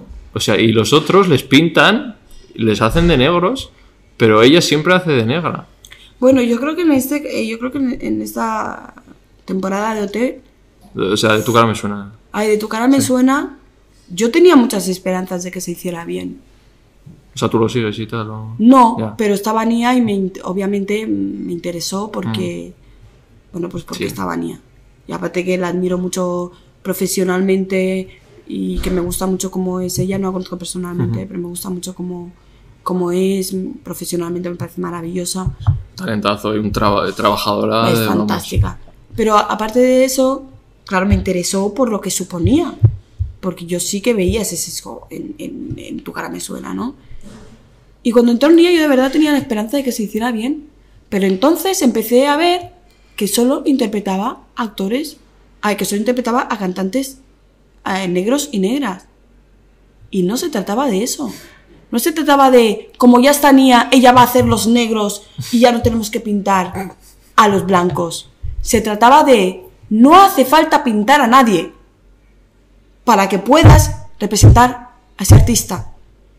Claro. Ento- pero te dirán a los gente. Pero entonces, si está imi- a un blanco, no es una imitación porque no se le ve que parezca a esa persona, no sé qué. Te dirán. ¿eh? Vale, eh, y yo les diré, ¿por qué entonces a Nia no la pintaron nunca de blanco para hacer de un artista blanco? Ah, porque no la pintaron, claro. O si Pues es tan dirán que la natural, si es tan natural y tan sencillo Claro. pintar, si es que la gente no lo entiende, de ¿verdad? Es que a mí me parece una cosa que es que es surrealista. Lo del blackface me parece O surrealista. sea, tú no pintarías a Ana- a Nia, por ejemplo, para hacer de. Yo qué sé. No sé quién me. Ellos no pueden hacer de blanco. A ellos no pueden hacer de negros. Porque yo no puedo hacer de blanca. Chimpún. Ellos no se pueden poner un color que para mí implica tanto y que además después de ponérselo se lo puedan quitar. Porque precisamente la esencia de ser negro es que no te lo puedes quitar. Sí. Así de sencillo. O sea, un artista blanco que quería hacer de Bruno Mars, pues. ¿Cómo, cómo Pues le, cómo le de- caracterizarían? Pues para- que haga de Bruno Mars, pero que no le pinten. Vale. Si es que lo hemos visto en un montón de programas en Estados Unidos. Yo he visto a Tom Holland haciendo de Rihanna y lo hizo genial. Y es más, me parece que ese programa ganó. Es un hombre, está musculado y no es negro. Y lo hizo genial. Todo el mundo vio que es Rihanna. Le pusieron la ropa de Rihanna, el paraguas de Rihanna, la coreografía de Rihanna. Rihanna. Entiendo. Es que qué privilegio decir, no, pues por supuesto que me puedo pintar de blanco. Ah, por supuesto que me puedo pintar de negro. ¿Por qué no voy a poder, poder pintarme de negro? Eh, pues porque pintarse de negro o hacer de una persona negra no es solamente el betún o el maquillaje que te pones en la piel, es que implica muchísimas cosas que tú no puedes entender. Que tú no puedes entender. Y a mí me atraviesan todas esas cosas. Y cuando me terminan de atravesar, yo no me voy a mi casa y me quito la piel para que al día siguiente no me vuelvan a pasar. Con lo cual es el colmo del privilegio que no solamente pienses que te puedes pintar de ello, sino que además no entiendas lo intrínseco y, y- y lo profundo que hay en ello y que además luego llegues a tu casa y te lo quites. Porque yo no me lo puedo quitar. Ni quiero tampoco. Claro. Pero entiéndeme lo que te quiero decir. ¿Sabes? Que es como... Es que lo de verdad, que lo de blackface me parece el colmo del... de- de- de- el colmo de la representación del privilegio. No solo soy blanco, sino que además ahora me apetece ser negro y cuando ya me deja de apetecer me lo quito. Que es muy cansado estar reclamando como derechos cosas que son de sentido común. Ya. Pero yo, o sea, pero bueno, está bien hablarlo porque seguro que gente como yo no, en estos temas ahora mismo le habrá explotado la cabeza, que nunca se lo ha planteado. Yo hasta hace poco no me había planteado, yo veía tu cara me suena y lo daba bien por hecho que le pintaran de negro y que los negros hicieran de negro, fíjate, ¿sabes? Es que el otro día salían diciendo, eh, haciendo blackface, diciendo, pero ¿cómo voy a ser raci- yo racista? Si tengo amigos negros, si esto se hace con todo el cariño, no sé qué, no sé qué cuántos. ¿Tú te oyes? Pero si esto nosotros lo hacemos con todo el cariño, no sé qué. Salgo yo pintada de blanco diciendo, porque si esto lo estoy haciendo con todo el Ya. cariño. Que es que son discursos que solo se, les oye a personas blancas, a personas negras no hacemos esa mierda. Ya. ¿Sabes? Porque no estamos instalados en esa paternidad, en esa condescendencia. De ver si lo hacemos con un mogollón de cariño y de... O sea, en Estados Unidos se hacen menos, ¿tú crees? eh, esas cosas. Es que no se puede hacer. Ah. Porque está más no, Bueno, es no, que, es que está, es que no. Está prohibido. Sí, ¿eh? Está prohibido hacer, no se puede hacer blackface. Estamos aquí todavía discutiendo cosas que en otros países ya se han prohibido. Claro. Fíjate. Que es como, joder, ¿en serio? Bueno, cerramos ya los melones. Y vamos, antes de las últimas preguntas que hago, vamos, yo ya sabes que me, llamo Ibai Vegan, no me ha pedido vegan, pero bueno, ya entenderás por qué, ¿no? Entonces, Sí, te busqué, te googleé. ah, sí. ¿Y qué, qué- Eh, bueno, primero rogué por favor que no entráramos en el tema porque... ¿A mí? Ah, eh, No, ah rogaste tú, porque yo no, he hecho yo, nada. Yo, yo, yo rogué, digo, espero que no entremos en este tema. de veganismo. Te hago la pregunta de qué piensas del veganismo y ya está, o sea, no entro en debate ni nada. Ah, ¿qué pienso del Sí, veganismo? eso es. Es que no pienso nada. A ver, yo quiero hilarlo con nosotros, el veganismo eh, viene en una posición antiespecista del privilegio que tenemos los humanos sobre los animales. ¿no? Entonces, pues me, me gusta bailar con, con eso que hemos estado hablando de privilegios. No sé si, ¿cómo lo ves tú? Si crees que tenemos un privilegio sobre los animales. No, Hombre, bueno, está- no. mm, mientras existan los toros, la respuesta tiene que ser sí. Porque es que es surrealista. Eso para empezar. Luego había un libro que lo estaba leyendo una amiga, una compañera mía que es vegana, que decía, ¿por qué amamos a los no sé qué? Sí, nos comemos amamos a los perros, nos comemos a los cerdos y nos vestimos con las vacas. Ah, ese libro. Pues sí, ya lo estaba Sí, leyendo. está guay. Y por lo menos la reflexión, las ganas de reflexionar, mm, mm, o sea, la semilla de la reflexión, te, te- te- o sea, je- te lo- o sea, planta la semilla de la. Te planta la semilla de la reflexión. Yo creo que el título ese está muy bien buscado. Y no sé, no sé. ¿Tú consideras que, que tienes privilegios sobre otras especies? Ve, me los estoy comiendo. Ah, Yo creo que eso es innegable, ¿no? Eh, yo creo que eso es innegable. También pienso que como demasiada carne, eso sí que es verdad. Yo personalmente no, pero de vez en cuando me mola, pero, pero sí que pienso que comemos demasiada carne. Y que estamos, y que tenemos un sistema de alimentación que no va para nada en concordancia con la vida. Con O sea, el planeta es El, insostenible. co- el consumo en general, eso en particular, Ujú. y el consumo, consumimos de una forma que no va en consonancia con la subsistencia de, de- de- de- toda esta estructura. Esto también me parece que es algo que aunque no conozcas, Sí. también me parece que es algo indiscutible. Mm. No sé, no, no sé si vegano o no vegano, pero que consumimos de una forma que no es sostenible. O sea, ¿tú nunca te has planteado ser vegana o...? Me he planteado no comer carne. Porque para empezar tampoco me flipa. Sí.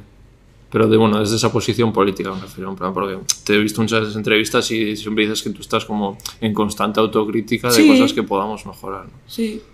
De hecho, joder, si le pongo esto a esta chica seguro que... No, me mola, me mola, me mola, porque ya te digo que cuando vi a mi amiga con este libro, Sí. joder, solamente con el título, Pues que las personas que han pasado muchas opresiones normalmente por ser el colectivo vegano, la mayoría son mujeres, hay mucho eh, de personas negras eh, que tienen también eh, que está el LGTB y tal, porque simpatizan o sienten esa opresión, ¿no? De, de, sobre, de usar sus cuerpos como objeto también, o sea, como producto de consumo. O sea, hay mucha relación, hay un libro de sí, sí, sí, feminismo sí, que relacionado quieres decir, claro. que se llama La política sexual de la carne y explica eh, Sí, entiendo lo que dices, porque de hecho yo en mi libro, en- y a pesar de todo aquí estoy, eh, hay una frase en la que pongo que los cuerpos de las mujeres negras los hemos visto siempre en la ficción, o comprados o vendidos. claro, Y, ha- y hay una canción, sabe mal porque ahora no recuerdo al artista, que dice, mi carne negra es la más barata del mercado. ah, carne. Mm, que por utiliza eso. la palabra carne. De mi carne negra es la más barata del mercado. Y explico en el libro que había, eh, una amiga mía publicó como la misma muñeca se vendía tres veces más cara si era blanca y tres veces más barata si era negra. Así que en ese sentido, por supuesto que lo entiendo. Mm. Y es algo que mm, todavía no me había parado a reflexionar, pero lo reflexionaré. Yo te recomendaré si quieres algún libro o docu para que... Lo reflexionaré, sí. Porque me... Aunque solo sea para saber más, Sí, me... Me mola. He estado mirando cosas tuyas, ¿eh? Sí, de, de en tu Instagram, vídeos, el activismo que haces con el tema de los, vega- de los veganos y tal.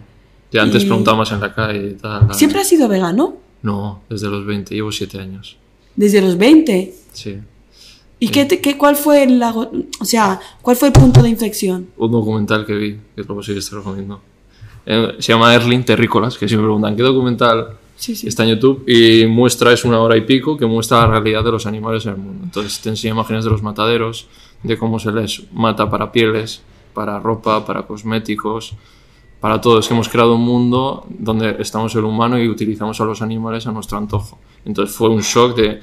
Yo lo tenía con mi gata al lado, que era, pues, eh, una, ya te he dicho que yo me he criado solo con mi madre, ¿no? Entonces mi gata ha sido un apoyo importante, aunque la gente igual no lo entiende, ¿no? Pero sí, cuando he estado, muy- he estado solo en casa, siendo hijo único y tal, pues ha sido un apoyo importante. Entonces, teniendo esa empatía, viendo que, que esos animales sufrían como mi gata y viendo cómo les cortan el cuello para, para, para que luego me sirvan a mi comida, dije, no, no, yo no voy a colaborar más con esto y además voy a ser activo para parar esto. O sea, Es lo que te contaba antes, que, mm, que es incómodo, cambiar es incómodo. sí, cuando me lo contabas, me, da, me, me sonaba lo que cuando le pregunto a la gente por qué no estoy, es porque soy muy cómodo. cambiar es incómodo, cambiar Cuestionarse lo que has venido es haciendo muy mal. duro. Te lleva a espacios en los que no te gusta verte. Yo siempre digo que, joder, que ponernos delante del- delante del espejo y ver que estamos haciendo las cosas mal, si eres un poco empático y un poco persona, duele, ¿sabes? Sí.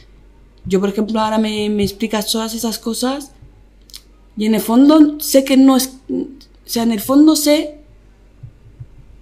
que lo sé. O sea, en el fondo sé que lo que me No, no, explicas no se quiere ver. lo sé. Pero también sé que si me planto delante de una persona como tú y me lo pone en palabras y me habla de bebés, de cerdos bebés, es como, vale, para, para, para, para, para, para, para, ¿no? Y, y, en, y en el cambio es precisamente ese muro del para el que tienes que atravesar para llegar a lo, a lo profundo y al cambio. Y, y es. Y, y da pereza, da. Hmm. da mucho respeto. Y sobre todo te quita de ese espacio de privilegio en el que no ves bebés cerdos mm, Cuando compras muriendo, ¿sabes? Mm. Pero. Pero sí que haré el esfuerzo por lo menos de. de informarme, profundizar un poco más, atravesar ese espacio del para. Yo lo que quieras te ayudo, preguntas, luego- dudas, ahí estoy. Le vamos a las tres últimas preguntas que ha dado todo el mundo. Una serie favorita y música favorita. No tengo ninguna serie favorita. Si me descolocas siempre. No tengo ninguna serie favorita, dis- disfruto, he disfrutado muchas cuando las he visto. Alguna sí que hayas disfrutado mucho. Ah, he disfrutado mucho Juego de Tronos, me gustó muchísimo. Y en general me gustan todas, me y en general me gustan las series en las que los personajes tienen dobleces, ¿Tienen? dobleces, Dobleces. ¿Eso qué es? dobleces, pues que, que no te dicen, esto es el malísimo, este es Vale. el buenísimo, Vale. este es... eh. Por eso, por ejemplo, me gustó mucho la casa de... El personaje de Berlín de la casa de Ah. papel, ¿no? Es que lo de malo, malísimo, bueno, buenísimo solo pasa en las telenovelas. A lo mejor si tuviéramos eso más claro, nuestras relaciones personales serían muchísimo mejor. Porque es que luego la gente que nos encanta nos sale con alguna mierda y es como cruz, como que les Total. hacemos la cruz. Y es como, pero tío, si esto es lo normal, lo anormal es que te Mm. pienses que todo el mundo bueno, bueno y todo el mundo y otra gente mala, mala. ¿sabes? Mm, Vale. ¿Y una música que escuches? Buah. ¿Qué escuchas, Ari? Música, soy obsesiva. Sí. A mí cuando me gusta un tema, Yo también. a mí me- cuando me gusta un tema es que es en bucle sin parar. Cu- ¿Cuál es el último que tienes en bucle? Una de mis pesadillas, de hecho, Ibai, es cuando me voy a la calle, voy corriendo a coger el tren, llego a Madrid, salgo del tren y no me cogió los cascos. Mm. O sea, yo he vuelto a casa a por los cascos. no, sopo- no, so- no soporto no tener música cuando necesito música. Pero tampoco soporto tener música cuando no la quiero. O sea, cuando estoy triste, estoy tal y cual. Es que suena la música y me pone los nervios. Sí. Pero Igual. cuando la necesito y no la tengo, también me jode mogollón. también. Y la última canción que tengo en bucle, eh, tengo en bucle eh, Bumaye, que es un tema de, de Beto Snake, un compañero de, eh, rapero de Bilbao. Eh, tengo en bucle mm, mm, mm, mm, a, Ameno Mapiano de Gaia Menor. Soy un inculto. Pereza. Es así. No, pues no lo tengo. No lo escucho. Me estás ilusionada, ¿eh? No, pereza ahora no, pero hombre, antes escuchaba más. Ahora escucho más Leiva, pero bueno. Por, por los sonidos más que nada, acabo escuchando eh, artistas mm, negros o africanos y Sí. tal, más que nada por, lo- por, por los sonidos que a mí me gustan cuando escucho música. Pero a mí la música me flipa en general. Segunda, si tuvieras 24 horas de vida, ¿qué harías? Pasarlas con mi hijo. Y ya está. Algo en especial o sin más estar. O yo que sé, ir a un sitio con él o nuestro sitio favorito, comida. eh, Pues mira, ahora mismo em, estamos haciendo aeroyoga. Yo no tengo ni idea de aeroyoga y él tampoco. mm, Pero se ha enterado de que es una cosa en la que se pone encima de mamá y se pone a hacer Claro. así y así y tal. Y mm, ahora estamos dedicando mucho tiempo al aeroyoga y yo creo que algo del tiempo de esas 24 horas sería eh, para hacer aero- aeroyoga. Eh, también creo que dedicaría algún tiempo a, a-